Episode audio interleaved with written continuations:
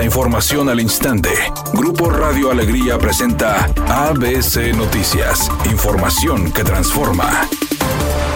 ¿Qué tal? Muy buenas tardes, esta es la información. El gobernador en funciones de Nuevo León, Samuel García, aseguró que su licencia para contender a la presidencia no tendría por qué verse afectada esto pese a las notificaciones de recursos interpuestos por el Congreso local. A través de su cuenta en X y tras la resolución que personal del legislativo colocó en las puertas de Palacio de Gobierno esta mañana de viernes, el MCista insistió en que el Tribunal Superior de Justicia no tendría competencia en este tema. Dentro del mismo mensaje, Samuel García reiteró que su licencia no estaría tampoco sujeta a una interpretación de un juez.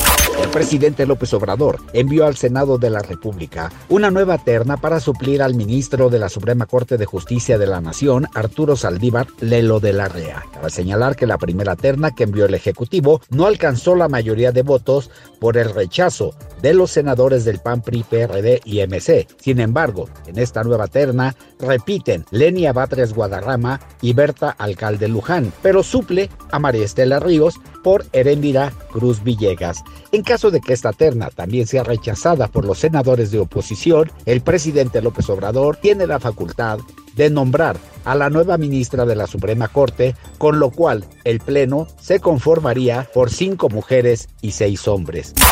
ABC Deportes informa, México desciende en el ranking de la FIFA. La selección mexicana descendió posiciones en el ranking de la FIFA correspondiente al mes de noviembre. El combinado tricolor había aparecido en el puesto número 12 apenas un mes antes. Sin embargo, ahora bajó dos peldaños.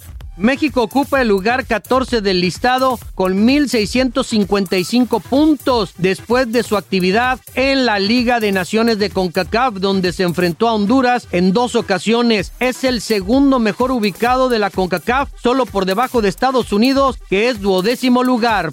El cantante Alejandro Fernández está listo para consentir a sus seguidores el próximo año con su esperada gira Amor y Patria que lo llevará a diferentes ciudades del país. A través de las redes sociales el potrillo anunció que recorrerá Guadalajara, Ciudad de México, Villahermosa, Mexicali, Tijuana y Pachuca de febrero a abril.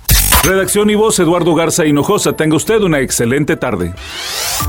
ABC Noticias. Información que transforma.